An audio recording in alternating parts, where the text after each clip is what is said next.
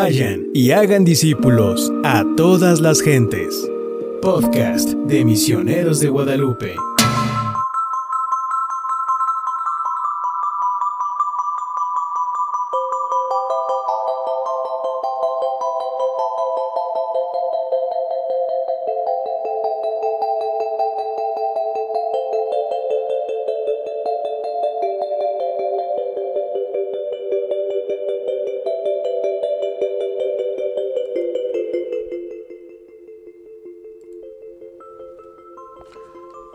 Tal? Muy buenos días a todos los que nos acompañan, nuestros familiares, amigos, eh, padrinos y madrinas de Misioneros Guadalupe. Su servidor, el padre Luis Alonso Yepes Cruz, misionero Guadalupe, director de promoción misionera. Estoy esta mañana aquí con ustedes eh, en este tiempo de cuaresma ya casi aproximándonos al final de, esta, de este tiempo para vivir el acontecimiento del triduo pascual, ¿no? de la muerte y la resurrección del Señor Jesús. Gracias por acompañarnos y de una vez este, quiero enviarles saludos a los que se vayan conectando ahorita, por ahí manden saluditos también. Vamos a iniciar el día de hoy con este tema de la reconciliación un tema muy importante, muy necesario en nuestro mundo, en nuestra sociedad. Y ahorita vamos a, explicar por qué, ¿verdad? Este es importante este tema. Pero vamos a hacerlo eh, poniéndonos en primer lugar en las manos de Dios, pedirle al Espíritu Santo que nos ilumine, que nos acompañe, nos inspire y sobre todo que abra nuestro corazón a la palabra de Dios. En el nombre del Padre, del Hijo y del Espíritu Santo. Amén. Padre bueno, gracias por este día. Gracias Señor por eh, darnos la vida, por permitirnos amanecer un día más. Sabemos Señor que cada día que abrimos nuestros ojos es un acto de tu amor, pero también es una misión que tenemos que cumplir. Queremos en este momento, Señor, además de agradecerte por todo lo que nos concedes, pedirte la fuerza, la luz del Espíritu Santo. Que sea Él el que inspire nuestras palabras, abra nuestra mente, pero sobre todo nuestro corazón, para que en este tiempo de cuaresma, en este caminar hacia la Pascua, pues tengamos esa actitud de discípulos, que acogiendo tu palabra con humildad, con sencillez, dejemos que ella nos transforme y nos convierta y nos haga entender, comprender el valor, el significado de la reconciliación, para poder vivir en tu misericordia y también ser, Señor, instrumentos de esa misericordia, de ese perdón, de esa reconciliación en nuestra vida y con aquellas personas que nos han lastimado. Gracias, Señor, porque no dejas de mostrarnos tu amor. Por eso, llenos de confianza, ponemos en tus manos todo lo que tenemos y somos las intenciones de aquellas personas que nos están acompañando a través de las redes sociales, que tú bien conoces, Padre. Concédeles tu misericordia y tu paz. Queremos hacerlo con la oración que Cristo nos enseñó. Padre nuestro, que estás en el cielo, santificado sea tu nombre. Venga a nosotros tu reino. Hágase tu voluntad en la tierra como en el cielo. Danos hoy nuestro pan de cada día Perdona nuestras ofensas, como también nosotros perdonamos a los que nos ofenden. No nos dejes caer en la tentación y líbranos del mal. Invocamos también la intercesión de nuestra Madre, la Virgen María, la Virgen de Guadalupe, que interceda por la paz en el mundo, el, el, fin de la guerra en Ucrania, el fin de la pandemia, por la paz en nuestro país. Dios te salve María, Llena eres de gracia, el Señor es contigo. Bendita eres entre todas las mujeres, bendito es el fruto de tu vientre, Jesús. Santa María, Madre de Dios, ruega por nosotros pecadores, ahora y en la hora de nuestra muerte. Amén. Gloria al Padre y al Hijo y al Espíritu Santo, como era en el principio, ahora y siempre, por los siglos de los siglos. Amén. En el nombre del Padre, del Hijo y del Espíritu Santo. Nuevamente buenos días, saludos a todos los que se están conectando. Hoy vamos a hablar de un tema muy muy importante que es la reconciliación. Dentro de este tiempo de cuaresma, pues la reconciliación se vuelve muy importante para nosotros porque eh, nos permite vivir la experiencia de la misericordia, no solo el perdón de Dios, sino la reconciliación, el volver a conciliarnos, el volver a ponernos en comunión y en sintonía con el corazón de Dios, ¿verdad? En ese sentido, pues eh, vemos un mundo eh, lleno de violencia, eh, la guerra que estamos presenciando, a veces con mucha impotencia, a veces también con indiferencia de muchas personas.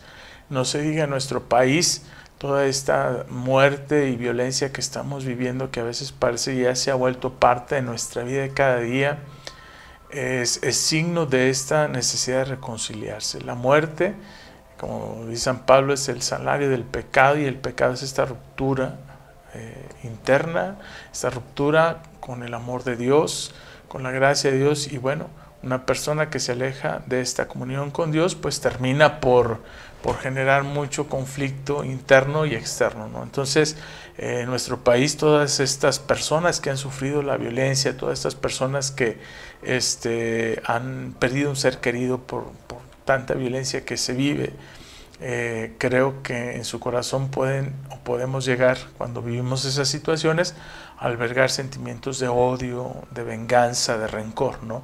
Y esto no contribuye a construir el reino de Dios entre nosotros. Por eso la reconciliación es este, en este tiempo de cuaresma es muy importante, ¿no? Es una característica de la vivencia de nuestra fe. Reconciliarnos es volver, en primer lugar, al corazón de Dios, volver al corazón de nosotros mismos y volver al corazón de los demás. Y bueno, eh, como comentábamos, ya estamos en esta cuarta semana del tiempo de cuaresma.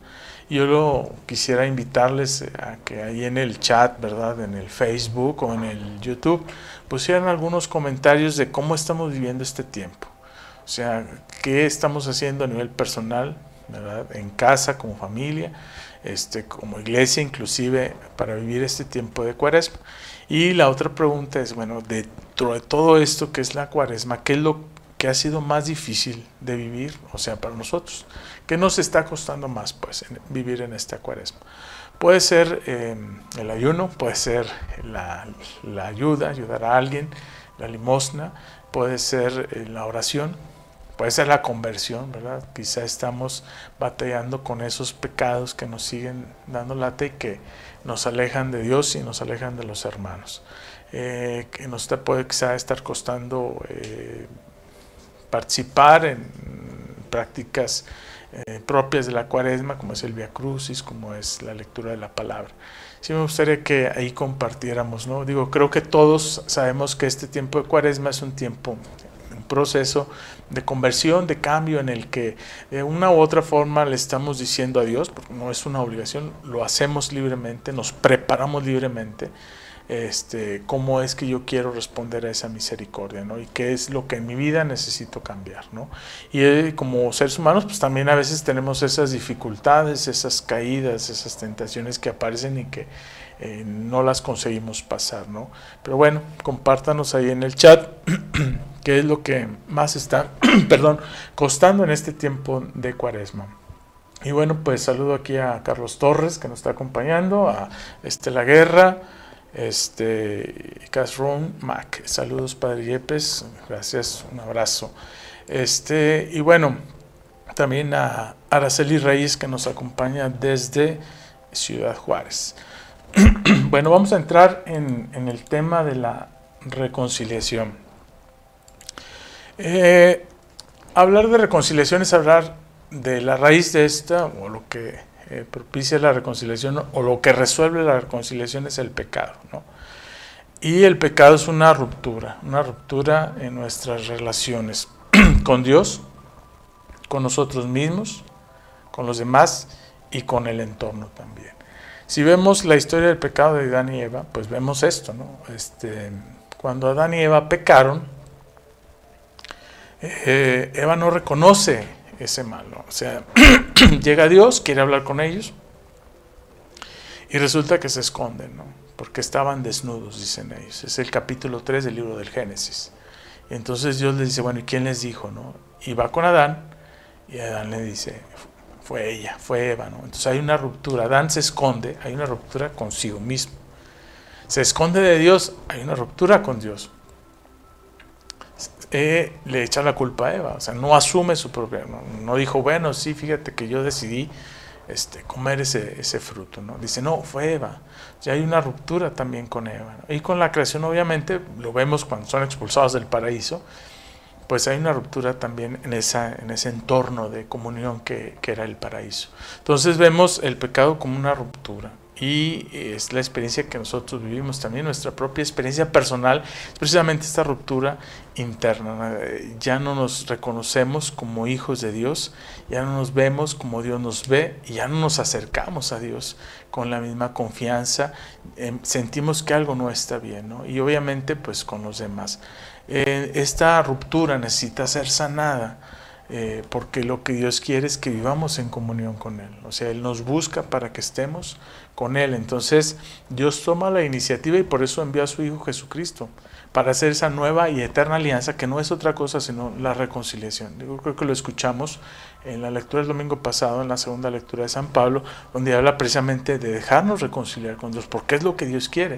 O sea, Dios no nos quiere como enemigos y, y aunque nosotros tomemos la decisión de cometer un pecado libremente y vivamos esa experiencia de la soledad del pecado, Dios no nos quiere ahí nos invita y nos busca también, nos, nos llama a, esta comunión con Él, pero necesitamos sanar esa ruptura y eso es la reconciliación. Volver a la comunión, re conciliar, volver a unir, volver a este pues a estar en armonía con él. Y bueno, obviamente una comunión con Dios. Dios cuando sana el pecado. Y quizás eso es lo que no hemos entendido del sacramento de la reconciliación, precisamente, o la confesión, o la penitencia, como se llama. Que eh, pareciera ser que voy como a delatarme para ver, o sea, hice algo y bueno, me arrepiento y se me perdonan los pecados, pero ya no entendemos bien esto del volver a conciliarnos con Dios. ¿Por qué digo que no lo hemos entendido? Porque si la gente, pues si yo me confieso, ya sé que Dios me perdonó. Pero en la reconciliación Dios no solo me perdonó, y ahorita vamos a ver eh, que Dios no solo me perdona, sino me vuelve a sanar, me rehace, me da otra vez la gracia para yo poder vencer el pecado, o sea, para enderezar el camino. No es como si simplemente este, me quitara un pecado, un peso encima, sino me da la gracia para no volver a cargar el corazón con esos pecados. ¿no? Entonces, esto es lo que Dios quiere eh, y nosotros como personas, como miembros de una sociedad, como miembros de la iglesia, nuestra familia, como cristianos, necesitamos vivir la reconciliación. Incluso yo me atrevo a decir que hay muchas heridas en nuestra sociedad, ¿no? hablando solamente de, México, que es la realidad inmediata que tenemos, pero si vemos en muchos países es importantísimo vivir la reconciliación. No podemos construir una sociedad fraterna, justa, si no damos este paso de la reconciliación. Y vemos, por ejemplo, cómo quizá a veces aquellos que están encargados o son responsables, eh, Dios quiera que termine pronto, pero vendrá ese proceso de reconciliación para poder perdonar, para poder, para poder reconstruir un país, ¿no? Este, pues imaginemos simplemente si no hubiera reconciliación y si no la viviéramos, cómo estaría nuestra sociedad, donde cada ofensa tendría que ser vengada, y parece ser que es lo que vemos ahorita, ¿no? Vamos hacia nuestra destrucción. Y bueno, pues eh, yo quisiera tomar para este tema de la reconciliación la parábola del Hijo Pródigo. Es el capítulo 15 eh, del Evangelio de San Lucas, capítulo 15, versículo 11. Lo voy a leer y bueno, si tienen ustedes ahí en, la, en, la, en su Biblia la mano, ¿verdad? vamos a ver este texto de San Lucas. Eh, lo voy a leer, dice, en aquel tiempo Jesús dijo, un hombre tenía dos hijos, y el menor de ellos dijo al padre, Padre, dame la parte de la hacienda que me corresponde. Y él les repartió la hacienda. Pocos días después, el hijo menor lo reunió todo y se marchó a un país lejano donde malgastó su hacienda viviendo como un libertino. Cuando hubo gastado todo, sobrevino un hambre extrema en aquel país y comenzó a pasar necesidad. Entonces fue y se ajustó con uno de los ciudadanos de aquel país que le envió a sus fincas a cuidar cerdos. Y deseaba llenar su vientre con las algarrobas que comían los puercos, pero nadie se las daba. Y entrando en sí mismo dijo, ¿Cuántos jornaleros de mi padre tienen pan en abundancia, mientras que yo aquí me muero de hambre? Me levantaré e iré a mi padre, y le diré, Padre, pequé contra el cielo y ante ti. Ya no merezco ser llamado hijo tuyo. Trátame como a uno de tus jornaleros. Y levantándose partió hacia su padre. Estando él todavía lejos, le vio su padre, y conmovido corrió, se echó a su cuello y le besó efusivamente.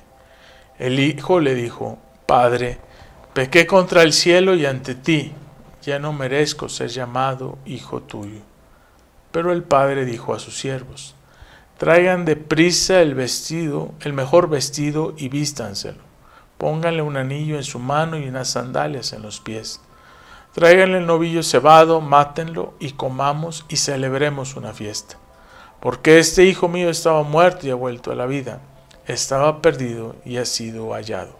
Y comenzaron la fiesta.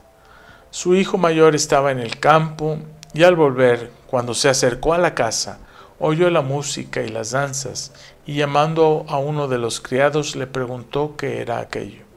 Él le dijo, ¿ha vuelto tu hermano? y tu padre ha matado el novillo cebado porque le ha recobrado sano. Él se irritó y no quería entrar. Salió su padre y le suplicaba, pero él replicó a su padre, hace tantos años que te sirvo y jamás dejé de cumplir una orden tuya, pero nunca me has dado un cabrito para tener una fiesta con mis amigos. Y ahora que ha venido ese hijo tuyo, que ha devorado tu hacienda con prostitutas, has matado para él el novillo cebado. Pero él le dijo, Hijo, tú siempre estás conmigo y todo lo mío es tuyo. Pero convenía celebrar una fiesta y alegrarse, porque este hermano tuyo estaba muerto y ha vuelto a la vida, estaba perdido y ha sido hallado. Palabra de Dios, te alabamos Señor. Vemos en este texto de Lucas esta hermosa narración que yo digo que es el centro mismo del Evangelio porque nos habla de lo que existe en el corazón de Dios. Y que existe en el corazón de Dios, pues es la misericordia. Una misericordia que como quizá hemos leído muchas veces este texto y nos hemos acostumbrado, pero es una misericordia mm, muy intensa y quizá irracional. ¿no? Eh, para empezar, bueno, aquí la traducción que yo utilicé decía que le pidió el padre la, la hacienda, ¿no? Dice, dame la parte de la hacienda que me toca. En otros textos se habla de la herencia, ¿no? Pero el caso es que es los bienes que tenía el papá, que obviamente eran de los hijos, ¿no? Este, que eran la, lo que les iba a dejar a los hijos, ¿no? Entonces tenemos esta parte con estos dos personajes, que son dos hijos, bueno, tres personajes, son dos hijos y un papá, ¿no? Entonces, eh, vemos en el centro de esta parábola la misericordia de este padre. Se llama la parábola del hijo pródigo, pero en realidad yo digo que es, bueno, lo han dicho muchas gentes y hay unas traducciones que así lo tienen, como la parábola del padre misericordioso. Entonces tenemos el hijo menor contra el hijo mayor, ¿no? O sea, el hijo menor en la cultura judía, pues, y como sucedió y quizás sucede en muchas familias, es, pues el que tiene el derecho en muchas situaciones, inclusive en las decisiones de la familia, es el hijo mayor, ¿no? Yo he visto familias que cuando muere el papá y hay que ver toda esta cuestión de funerales y de herencias, siempre el hijo mayor es el que toma, pues, la iniciativa. Y sin embargo vemos aquí al rebelde, ¿no? el hijo menor que empieza a poner el desorden, que le dice al papá, dame lo que me corresponde, o sea, la herencia, la herencia o la hacienda que me toca, por favor dámela. Y el papá accede ante esto. Entonces vemos al hijo menor que se quiere ir de la casa y por otro lado al hijo mayor que este, permanece ahí, no fiel. Entonces el, el papá, dice el texto, el, eh, Dice, y el padre les repartió la hacienda, el padre les repartió al hijo mayor y al hijo menor, y el hijo menor agarra lo suyo y se va. ¿sí? al pedirle esta hacienda es romper completamente con la relación de familia, ¿no? O sea, yo me quiero ir a hacer mi vida, ya no quiero estar contigo, papá, ya no quiero trabajar para ti, ya no quiero vivir en esta casa. Y esto es lo que vivimos en la experiencia del pecado. Esta es la experiencia del pecado. Es cuando le digo a Dios, Dios, gracias, pero yo agarro lo mío y voy a tomar mi camino, voy a tomar mis decisiones, voy a hacer como a mí me complace. Dios respeta, ¿no? Dios nos da nuestra hacienda, ¿no? Y yo creo que es importante que nos pongamos a pensar cuál es la hacienda o la herencia o los bienes o la riqueza que Dios me ha dado en mi vida, ¿no?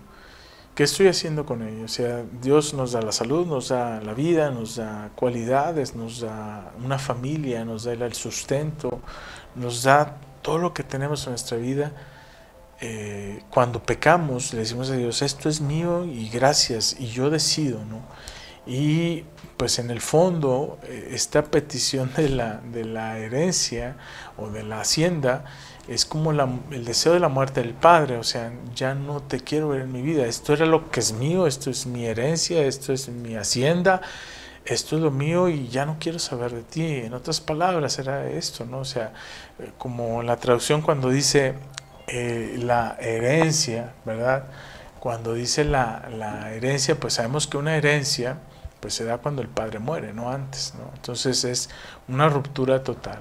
En nuestra vida este pecado es lo que sucede, ¿no? Agarro mi herencia, o sea, me apropio de lo que me ha dado Dios y me voy a vivir conforme a mis criterios, ¿no? La herencia, por lo tanto, es malgastar, o sea, el despilfarro de lo que se ha recibido de manera gratuita, porque yo, yo quiero pensar que el hijo sí trabajaba en la hacienda, o sea, era parte de, la estructura eh, de la hacienda, también trabajó para generar esos bienes, pero eran del papá. Entonces, él agarra lo suyo y lo despilfarra. ¿no? Y esto es, eh, el texto va a ser muy explícito al decir que, pues, lo malgastó, o sea, se quedó sin nada, no fue capaz de invertir, de hacer crecer la herencia. Y yo creo que esto es lo que hace el pecado, es que nos empobrece, o sea, lo que aquello que decimos que es nuestro, aquello que nos apropiamos, que nos ha sido dado por Dios cuando pecamos, lo perdemos y quedamos en la miseria, ¿no? Al punto de que este texto presenta algunos elementos escandalosos, ¿verdad? Como es, él tuvo que ir a cuidar cerdos. Para un judío, porque ya lo sabemos, los judíos no comen carne de cerdo, es un animal impuro que está en la Biblia, dice no puedes comer carne de cerdo. Entonces, el que alguien, un judío, vaya a cuidar cerdos es realmente lo más denigrante que puede existir en cualquier, para cualquier judío, ¿no? Y aún ahí, en medio de esa mm, pérdida de todo, o sea, se ha quedado, como decimos, tocamos fondo en, en la peor de las miserias, dice tenía hambre y no le dejaban comerse la comida de esos puercos, las algarrobas, ¿no? O sea, a ese punto el texto es escandaloso, es escandaloso, o sea, es chocante para un judío, ¿no? Entonces, estando en esa miseria, como nos pasa a todos cuando estamos en esa miseria, ¿sí? Eh, viene un momento de crisis, ¿no? Yo no sé ustedes, pero yo lo he pasado varias veces en la vida y no es malo vivir esas crisis, ¿eh? o sea, no, no en la vida no todo tiene que estar bien. De hecho, las crisis son necesarias en la vida, ¿no? porque es un momento en el que o nos estancamos o crecemos. ¿no? Entonces, este hijo que ha perdido y malgastado todo entra en esta crisis y se pone a pensar, ¿no? Dice el texto, entrando en sí mismo. Y este entrar en sí mismo es la actitud de la reflexión, del poder hacer un alto en la vida y decir cómo estoy viviendo. El pecado cuando nos deja la lona y, nos quita la alegría y las ganas de vivir y la esperanza, pues nos hace cuestionarnos el, qué sentido tiene la vida, el por qué estoy así, ¿no? Hay gente que dice, bueno, pues yo creo que me porté mal y Dios me castigó, ¿no? O, o, incluso reclaman a Dios, ¿no? El por qué estoy pasando esto en la vida. Sin embargo, este entrar en sí mismo es ver nuestra vida desde una perspectiva diferente.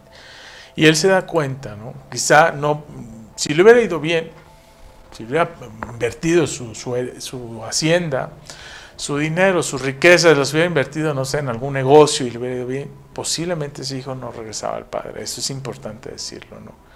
Pero cuando él entra y pierde todo, cuando está sin nada, en la miseria, es cuando entra en sí y se acuerda que tiene un papá que es bueno. Y esto, cuando yo hablo sobre esta parábola, lo comento muchísimas veces. O sea, él regresa y se pone a pensar cuántos trabajadores en casa de mi padre tienen pan de sobre, yo aquí pasando hambre, y se decide a volver al padre porque sabe que el padre es bueno. Si, si el papá hubiera sido un padre duro, estricto, el hijo diría, no, ¿cómo voy a regresar? Me va a correr, ¿no? Pero se atreve a regresar porque sabe que el Padre es bueno. Y esto es bien importante en nuestra vida. ¿Por qué? Porque al final eh, vemos que lo que sucede con este hijo menor es que toca fondo y dice voy a regresar. ¿Por qué? Porque mi Padre es bueno, ¿no? En nuestra vida, en la experiencia del pecado, también necesitamos entrar nosotros mismos. En los momentos de crisis, quizá tengamos una experiencia de crisis en la familia, una experiencia de crisis en el trabajo, a nivel personal, la muerte de un ser querido, este, una enfermedad, alguna pérdida.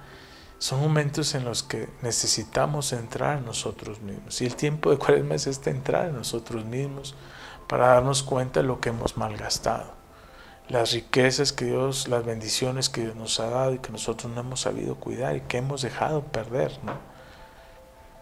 Y es en este momento que el Hijo Pródigo se vuelve el modelo de todos nosotros en esta experiencia de la reconciliación, empezando por el pecado. Si tenemos esta experiencia del pecado, eh, sabemos que es tiempo de entrar a nosotros mismos. Vamos a hacer un corte.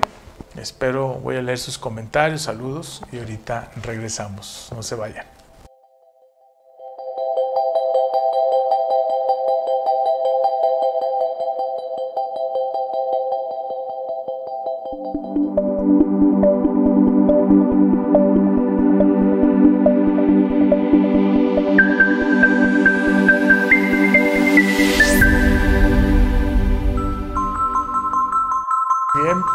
Regresando de este corte, eh, retomando el tema del chat de la esperanza sobre la reconciliación. Saludos, aquí voy a decir el nombre que tiene Almiux Mati, que es en YouTube, saludos. Eh, también a Eduardo Cortés, un amigo ahí de Monterrey, saludos. A Elizabeth Rodríguez, compartiendo un poquito esa parte de lo que les, nos cuesta, nos está costando mucho en, este tiempo de cuaresma. Ella dice, me está costando mucho la reconciliación, me siento muy pecadora. Bueno, pues felicidades, porque ese es el requisito, el primer paso para la reconciliación es reconocer como el hijo pródigo, ¿no? Que somos pecadores, ¿no? Entró entrando en sí mismo, se dio cuenta que, o sea, no regresó para pedir más herencia. Regresó porque había dicho, pequé contra el cielo y ante ti, ya no merezco llamar ser hijo tuyo. O sea, esa conciencia del pecado, Elizabeth, es lo que necesitamos, es el requisito, si no, no podemos reconciliarnos.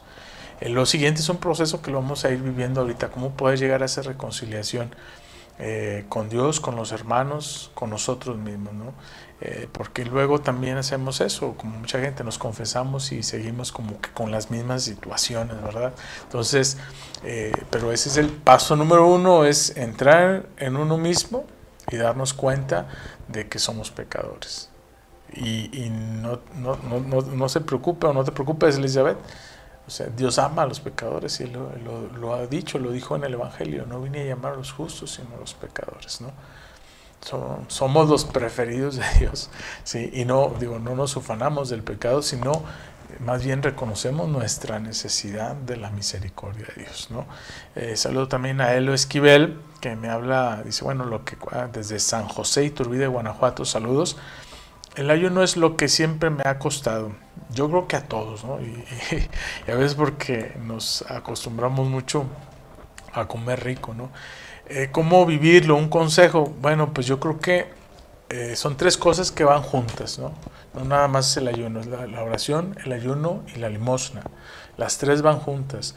Si yo nada más quiero ayunar, como alguien decía, ayuno sin, sin caridad y sin oración es dieta, ¿verdad? Entonces, tiene que ir la oración, el, el, ayuno es disponer mi corazón, o sea, físicamente mi cuerpo, para que se oriente hacia el Señor, hacia este encuentro con Dios. Voy a ayunar, no es solo privarme de un alimento, sino saber tener la conciencia el día que voy a ayunar de que tengo que cuidar mi corazón porque tengo que estar pensando continuamente en Dios o sabiendo que lo que estoy haciendo en este día de ayuno se lo estoy ofreciendo a Dios. Por lo tanto voy a evitar enojarme, pelearme, voy a ver si este alimento que yo estoy quitando de mi comida, de mi este, régimen de, de alimentos, ¿cómo lo voy a traducir en quizá en una despensa, en una ayuda, o en, a un acto de caridad hacia alguien que lo necesite. Entonces, creo que el ayuno cuesta cuando no sabemos el, el por qué estoy haciéndolo, ¿no? O sea, se nos olvida que tiene que ir con la oración y al final también con la solidaridad, o lo que se llama la limosna, pero Daniela López, eh, aquí de la Ciudad de México, justo en, en en saludarte. Gustavo Bañuelos de Veracruz, saludos, un amigo y ex compañero del seminario, saludos a la familia. Este, bueno, pues eh, aquí Elizabeth dice que Dios nos permite estar juntos en el mes del padrino. Pues sí, el, si Dios quiere, el mes de octubre este año lo haremos presencial y bienvenidos aquí en la Ciudad de México. Muy bien, vamos a retomar el tema. Estábamos hablando del hijo pródigo que entró en sí mismo se dio cuenta de esta miseria en la que estaba viviendo, se dio cuenta que se había equivocado quizá en las decisiones que había tomado. Y atención en esto, Dios siempre respeta nuestras decisiones. El papá no obligó, no, no forzó al hijo a quedarse en la casa, respetó su libertad. Y cuando uno peca, el pecado tiene esa característica, es un acto consciente, un acto de mi libertad. Yo decido alejarme de Dios, no obligado, o yo decido. No podemos decir como Adán y Eva, no, es que me obligaron, no, nadie nos obliga, ¿no? Que yo sepa, el demonio no nos hace manita de puerco, no dice a obligarnos a pecar, yo decido hacerlo, es un acto de la libertad. Y precisamente como es un acto de la libertad, Dios respeta mi libertad para irme, pero también la va a respetar para regresarme, ¿sí? Eh, lo que hace el hijo es se da cuenta, toma conciencia, pero no se queda en esa intención de decir, ay, pues ojalá yo volviera a tener, y ahí me quedo esperando y anhelando y soñando lo que quizá algún día viví en casa de mi padre o, o aquellos momentos bonitos que tuvimos en la vida. Dice el texto que se levantó, se puso en camino, o sea, levantándose partió hacia donde estaba su padre. Esto es importantísimo. ¿Por qué? Porque así como tuve la libertad de poder alejarme de Dios, voy a tener la libertad para regresar a este Padre. O sea, Dios no va a ir, eh, digo, hablamos mucho del, del, pastor que va a buscar a la oveja y la encuentra, pero en este caso de la parábola, el papá está esperando al hijo, ¿no? Lo está esperando y yo creo que dice que cuando lo vio lejos, que decir que si lo vio lejos, el papá estaba observando hacia lo lejos. Es decir, yo creo que a mañana salía a mediodía a ver si, regresaba, porque el papá deseaba tener ese hijo cerca con él. Pero va a respetar que el hijo se levante y vaya hacia él. Eso es la conversión. Y la reconciliación parte de, en primer lugar, tener esa conciencia de pecado, decir, pero quiero levantarme, quiero salir de esta situación y hacer algo en concreto. Porque si yo me alejé de Dios, eh, por un acto de mi libertad, un acto de mi libertad me tiene que volver al camino o sea, Dios no esperó incluso que llegara hasta la casa, salió al encuentro, o sea, al deseo, a nuestro deseo, ante nuestro deseo de querer reconciliarnos, de querer volver a la comunión con Él, Dios sale a nuestro encuentro. Eso es bonito, o sea, no espera que lleguemos y, es lo que hace Dios. Eh, dice el texto, dice, estando todavía lejos, vio a su padre, y se, lo vio su padre, se conmovió, conmovido corrió, se echó a su cuello y lo besó efusivamente, estando todavía lejos, o sea, no había llegado a la casa. O sea, nuestra conversión y la reconciliación es un proceso en el que Dios va a nuestro auxilio, a nuestro encuentro. Dice el texto que lo vio y conmovido, o sea, el texto habla de las entrañas, de algo que nos mueve desde dentro, algo que no se puede controlar. Es eh, las emociones, algo que nos mueve, es algo que siente desde dentro. Y conmovido corrió a su encuentro y lo besó efusivamente. Yo pienso que si hubiera sido el papá, que si hubiera sido el papá de este muchacho, a lo mejor lo paro ahí en la puerta, por favor, ahí díganle, este, y a ver qué quieres, ¿no? Ya te fuiste, te llevaste lo tuyo, ahora qué quieres.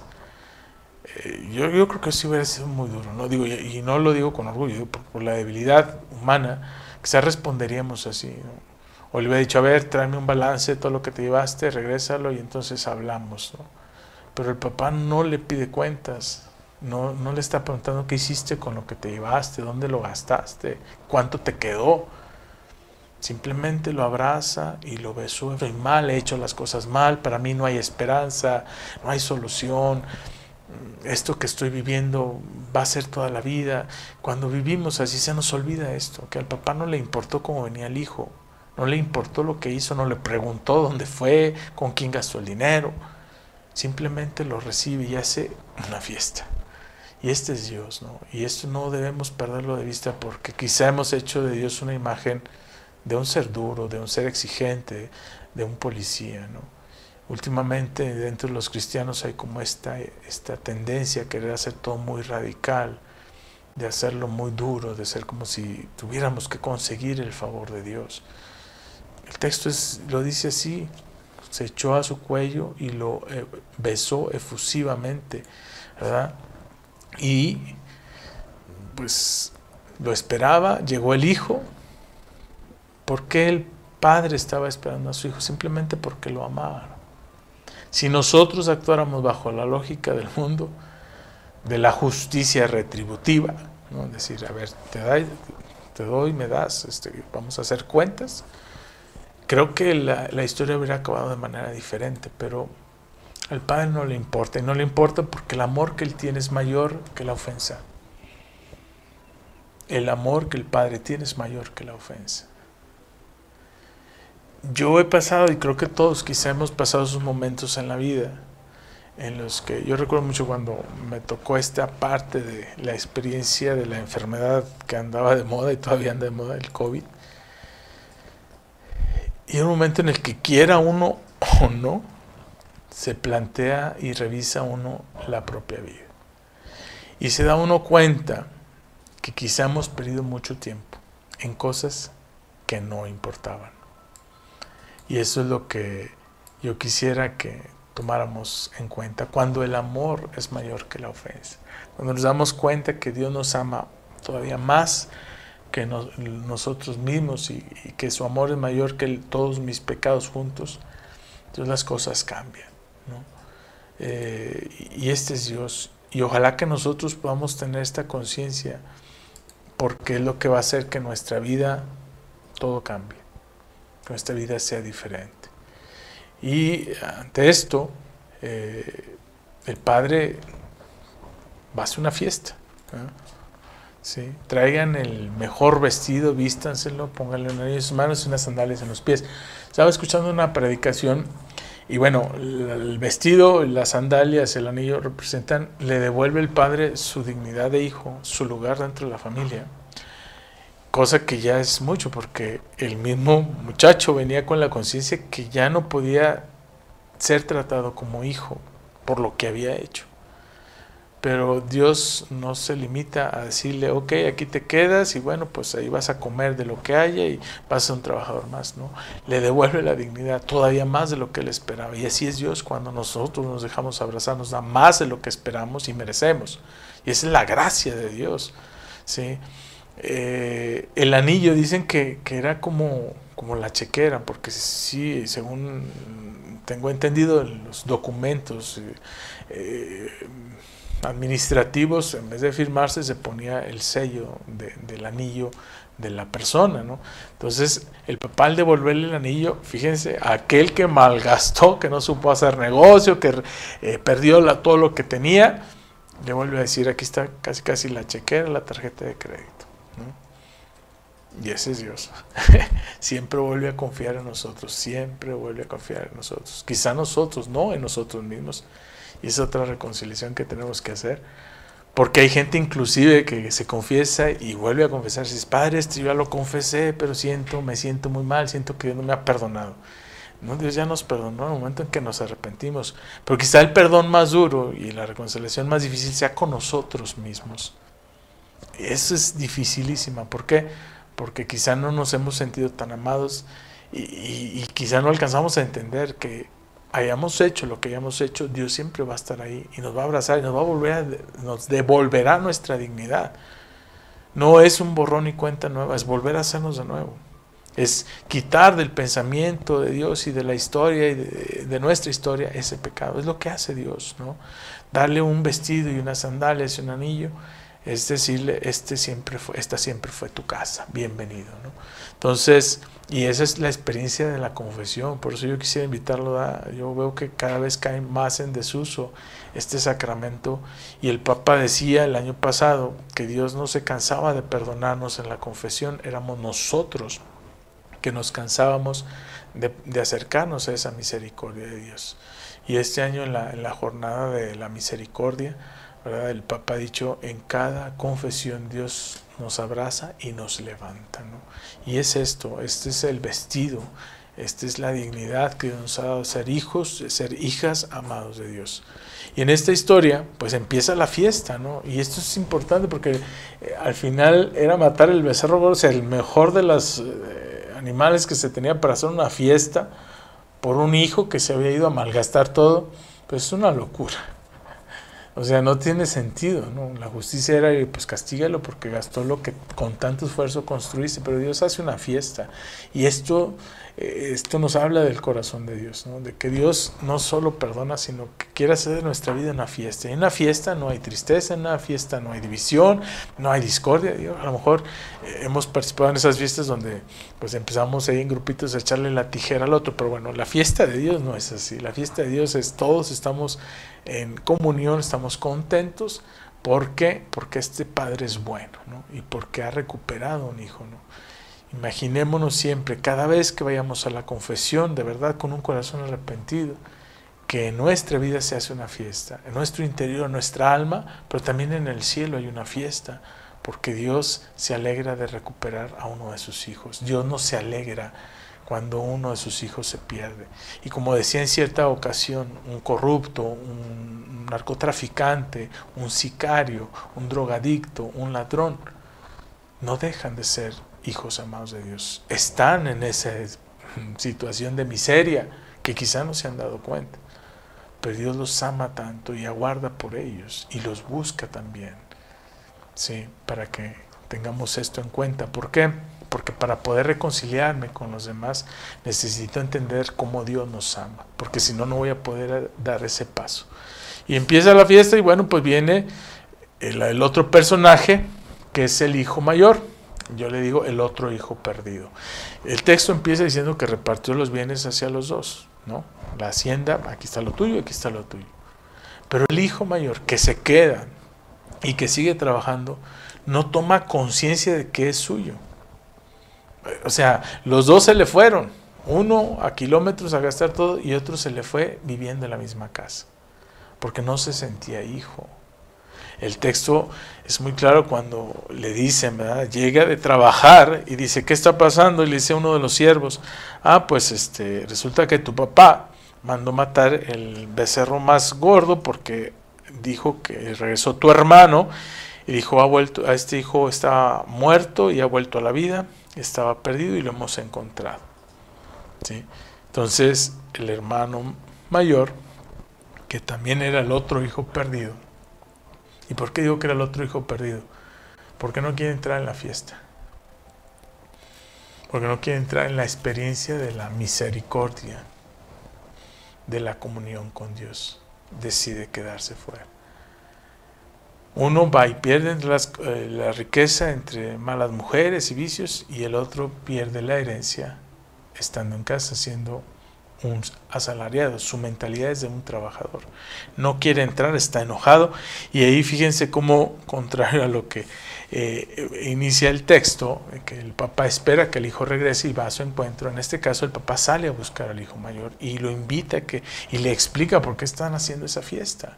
Pero el hijo mayor no tiene esa comunión con el padre y por eso le dice, le reclama, ese, ese hijo tuyo no es mi hermano. Fíjense cómo también necesitaba el hijo mayor esa experiencia en la misericordia. Y no era alguien malo, dice, nunca he desobedecido tus órdenes, siempre te he obedecido, siempre he estado ahí. Yo me pongo a pensar, y a veces siento que yo como sacerdote, quizás los que estamos metidos en la iglesia somos como este hijo mayor O somos eh, muy estrictos, muy duros juzgando a los demás, pero tenemos esa mentalidad del que siempre se porta bien, pero que no acepta al hermano, que juzga al hermano porque se fue. ¿Quién es el hijo mayor para juzgar al papá por haber recibido al hijo? En vez de alegrarse, la, lógica del papá es que estaba muerto, estaba perdido y lo encontramos, lo recuperamos, el otro no le encuentra sentido, porque no ve la gracia, se ha acostumbrado a ganarse lo suyo, trabaja como un asalariado y en esa dinámica yo tengo lo que me he ganado, lo que yo he logrado, nada me ha sido dado de, de grasa, de gratis, ¿no? Entonces, él también necesita la experiencia de la misericordia. Él también necesita encontrarse con este papá. ¿sí? Se irritó y no quería entrar. El papá sale e insiste y le dice el por qué tiene que entrar. No dice el texto si el hijo entró o no entró, se lo deja como a la imaginación. Sin embargo, ¿cuántas veces también hemos sido ese hijo mayor? Que hemos juzgado, que hemos criticado. Yo me atrevo a decir que cuando no somos capaces de perdonar a alguien es porque estamos siendo el hijo mayor. Porque hay una dureza en donde yo no puedo perdonar a esta persona, yo no puedo dejar de pensar, como dice mucha gente, yo perdono pero no olvido y sigo con ese enojo y hasta buscamos hacerle el mal a esa persona. Ahí no hay reconciliación. Y es el hijo mayor, aquel que no se sabe hijo, no se siente amado. Se sentía un trabajador y el papá le dice, pero hijo, todo lo mío es tuyo, o sea, no necesitabas pedirme permiso.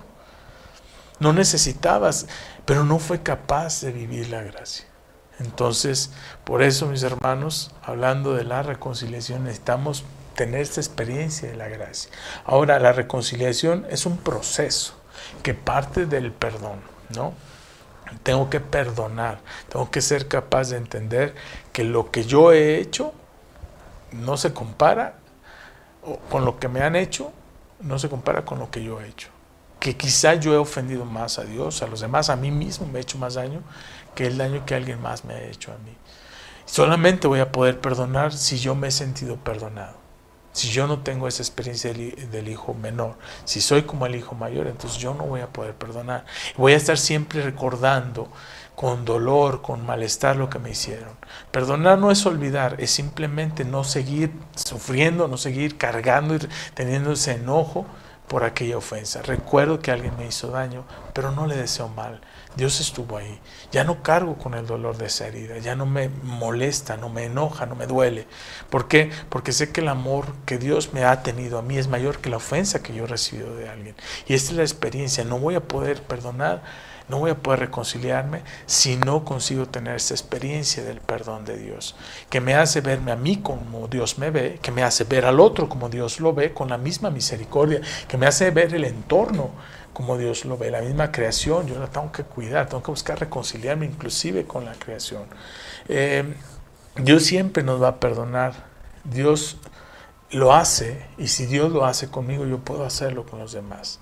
La reconciliación es un proceso, sobre todo entre personas, que tiene tres momentos. O sea, porque hay gente que piensa que reconciliarnos o perdonar es como si volviera, no pasó nada, ¿no? Y sigamos todos juntos, y como si no hubiera existido nada. Es, es un proceso que a veces lleva tiempo, pero el primer momento es perdono, y como perdono yo no te deseo mal y yo no tengo problema de verte o de saludarte, y esa es la coexistencia, ¿no? O sea, en un primer momento en el proceso de reconciliación coexistimos con aquellas personas que nos han hecho daño. Tú estás ahí, te veo, no te deseo mal, tampoco creo ningún vínculo contigo. Coexistimos, convivimos en un momento. Segundo momento es ese, la convivencia. Cuando somos capaces de compartir, ya sin la confianza quizá que se tenía antes, pero convivimos, sabemos los límites que debemos tener. Y en un tercer momento, que es el ideal, es precisamente la reconciliación. Es como Dios, eh, el papá en la historia, lo hace con el hijo. O sea, no le importó qué sucedió, le vuelve a dar su dignidad, vuelve a recuperar a ese hijo y el vínculo de amor que tenía con él. Cuando nosotros llegamos a la reconciliación es cuando podemos decir realmente hemos perdonado, pero es un proceso para que no nos desesperemos, para que tengamos esa conciencia. Hay que buscar la experiencia de el amor y el perdón de Dios para poder entonces nosotros dar o pedir el perdón de los demás y entender que vamos a pasar por estos momentos en los que vamos a coexistir inicialmente, después daremos un paso más hacia la convivencia y si Dios lo permite como esa gracia, poder llegar a la reconciliación y volver como si nada hubiera pasado. Muy bien, pues eh, ya se nos está acabando el tiempo, me dicen que nada más quedan dos minutos. Quiero saludar a, Abraham Ortega y a todos nuestros coordinadores, Abraham que es de Veracruz y a todos nuestros coordinadores de Misioneros de Guadalupe. Este, Elisa Ramírez Chávez también, Paola Nava Martínez, muchos saludos. Eh, bueno, pues agradeciendo este tiempo de estar con ustedes y, y, agradeciendo la oportunidad de compartir este tema de la reconciliación tan necesario y tan importante, pues vamos a terminar con una oración. Esta es la oración pidiéndole al Señor que nos ayude a perdonar, ¿verdad? En el nombre del Padre, del Hijo y del Espíritu Santo. Amén. Oh Jesús, a través de tu compasión, enséñanos a perdonar desde el amor. Enséñanos, Señor, a olvidar desde la humildad. Ayúdanos a examinar nuestro corazón y a ver si hay alguna herida no perdonada o alguna amargura sin olvido. Permite que el Espíritu Santo penetre en mi espíritu y remueva todo rastro de enojo. Derrama tu amor, paz y alegría en nuestros corazones, en proporción a nuestro vacío de propia complacencia, vanidad, ira y ambición. Ayúdanos a cargar con ánimo la cruz de Cristo. Amén. El Señor esté con ustedes. La bendición de Dios Todopoderoso, Padre, Hijo y Espíritu Santo, descienda sobre ustedes, sus familias y permanezca para siempre. Muchas, muchas gracias por su atención, que Dios los bendiga. Estamos unidos en la misión, unidos en la oración. Los invitamos a seguir eh, al pendiente de todas las transmisiones de Misioneros de Guadalupe. Gracias por su apoyo a nuestras misiones. Los seguimos invitando para que no nos dejen en estos proyectos misioneros que tenemos ahora en la Amazonía. Dios les bendiga.